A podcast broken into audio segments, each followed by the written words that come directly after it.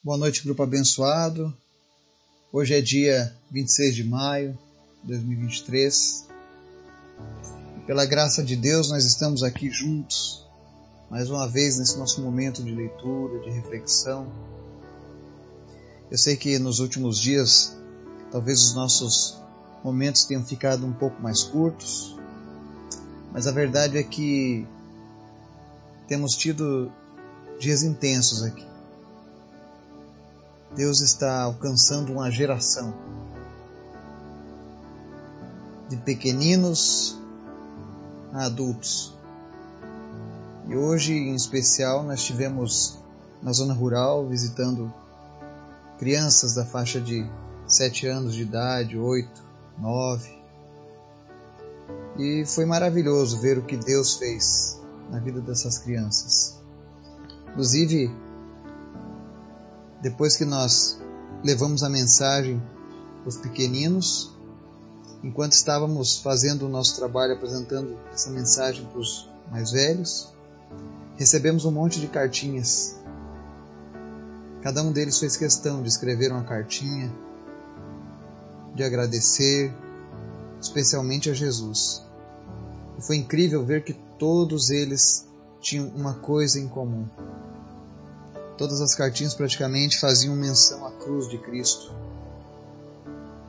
Então foi um tempo verdadeiramente maravilhoso que nós passamos hoje. Mas teve algo que me incomodou.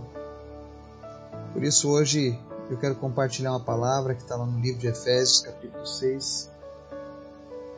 Mas antes da gente começar a leitura, quero convidar você que nos acompanha para continuar orando pelas nossas vidas, orando pelas pessoas deste grupo, orando pelos pedidos da nossa lista de orações e orando em especial para que esse trabalho de visitar os adolescentes, os jovens, seja multiplicado em outras cidades do Brasil. Amém? Vamos orar? Obrigado, Deus, pelo dia, porque o Senhor tem nos sustentado. O Senhor tem cuidado de cada um de nós. Obrigado pelas pessoas deste grupo, pelas pessoas que nos ouvem, que oram conosco nesse momento. Eu te peço, Senhor, que no nome de Jesus visite cada pessoa, suprindo cada uma das suas necessidades, sarando, curando, restaurando as suas vidas, no nome de Jesus, Pai. Te apresento em especial aqueles que estão enfermos, nós oramos para que o Senhor venha trazer cura para os que estão enfermos. Também te apresento, Deus, aqueles que cuidam dos enfermos, aqueles que estão nos hospitais, aqueles que trabalham noite e dia, cuidando de um familiar que exige cuidados especiais. Que o Senhor esteja renovando as energias dessa pessoa, renova as forças dessa pessoa nesse dia. Renova também o amor a cada dia.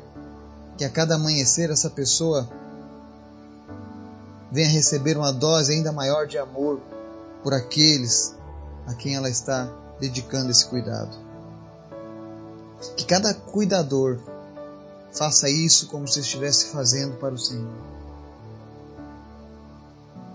Obrigado, Jesus, por cada uma dessas pessoas que se dedica a cuidar de alguém não importa o grau de parentesco, o laço que une essas pessoas. Eu quero te agradecer hoje por essas pessoas que se dedicam a outras vidas. Fortalece elas, honra elas e que em nome de Jesus eles possam ver o teu milagre. Também queremos te pedir hoje, em nome de Jesus, fale conosco, Senhor. Nos ensina através da tua palavra. Nós queremos ouvir a tua voz. Em nome de Jesus que nós oramos. Amém. O texto de hoje está lá no livro de Efésios, capítulo 6. Nós já fizemos várias leituras do livro de Efésios, mas a palavra de Deus é uma palavra viva, se renova. E ela sempre tem algo a nos ensinar. E hoje, enquanto visitávamos os pequeninos, havia algo em comum. Enquanto nas escolas algumas pessoas falam da rebeldia de alguns alunos, alguns pais reclamam da rebeldia de alguns alunos. E o livro de Efésios, capítulo 6, ele diz uma regra de ouro para os filhos. Versos 1 a 3 ele diz assim: Filhos, obedeçam a seus pais no Senhor, pois isso é justo. Honra teu pai e tua mãe. Este é o primeiro mandamento com promessa, para que tudo te corra bem e tenha longa vida sobre a terra. Então, esses três primeiros versículos são a regra de ouro para todo filho. Seja obediente aos seus pais, honre pai e mãe. Isso é uma promessa para que você tenha uma longa vida sobre a terra. E nós vimos muitas crianças, jovens, adolescentes que, de fato, falharam nesses mandamentos. Mas existe algo que a sociedade às vezes faz uma vista grossa.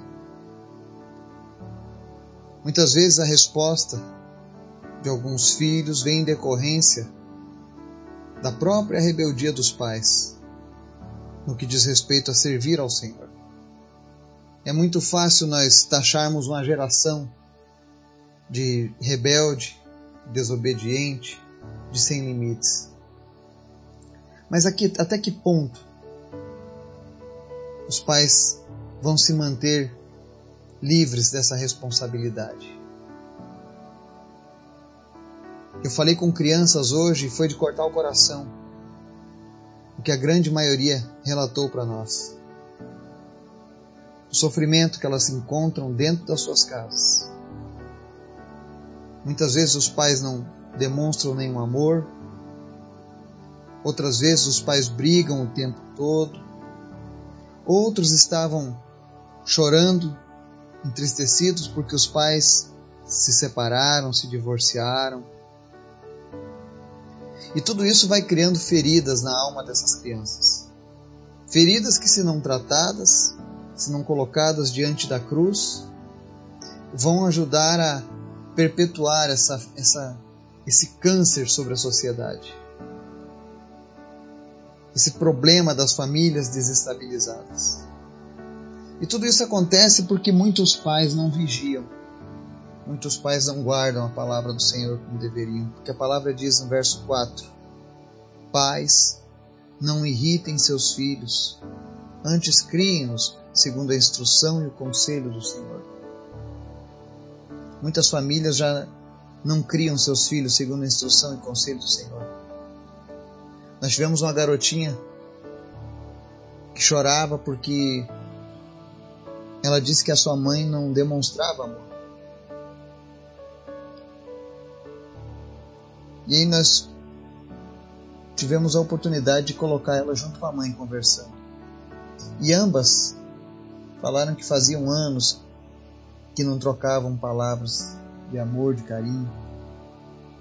E a mãe se explicou: Olha, eu ensino ela, porque se um dia eu não tiver, eu quero que ela aprenda. E a mãe, daquele jeito duro, daquele jeito seco, ela tentava demonstrar algum amor através de tarefas, mandando, com aquela visão de que se eu for duro com os meus filhos, eles vão se tornar adultos mais fortes. Mas pais, não irritem seus filhos. Criem no segundo a instrução e conselho do Senhor. E Deus nos manda amar antes de qualquer coisa. Nós temos visto muita falta de amor nos lares. E isso tem ecoado na vida das crianças, na vida dos adolescentes. Essas crises de ansiedade, depressão, essas tentativas de suicídio não é culpa das, da internet. Não é culpa dos programas de televisão ou dos jogos de computador. Mas isso é uma culpa de pais omissos. Pais que também provavelmente não receberam o amor dos seus pais, que também não receberam direcionamento com relação a uma conduta com Deus em suas vidas. Eles ensinam a ser trabalhadores, honestos, guardam até alguns princípios que são comuns na palavra de Deus, mas para por aí.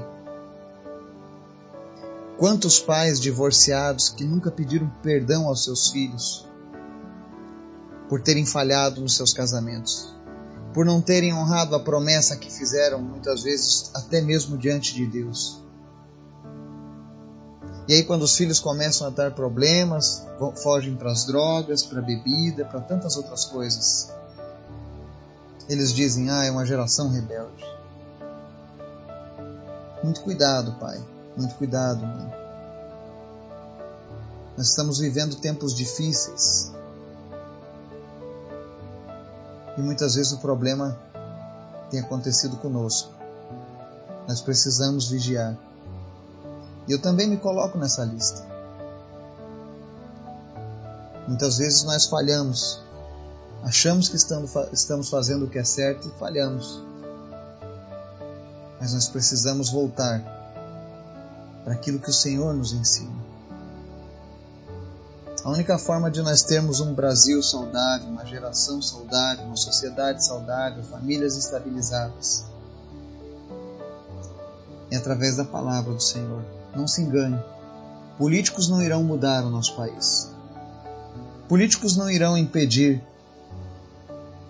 que os jovens se percam. Mas a família estabilizada, estruturada em Deus, sim, essa pode impedir que esse ciclo destrutivo continue se perpetuando.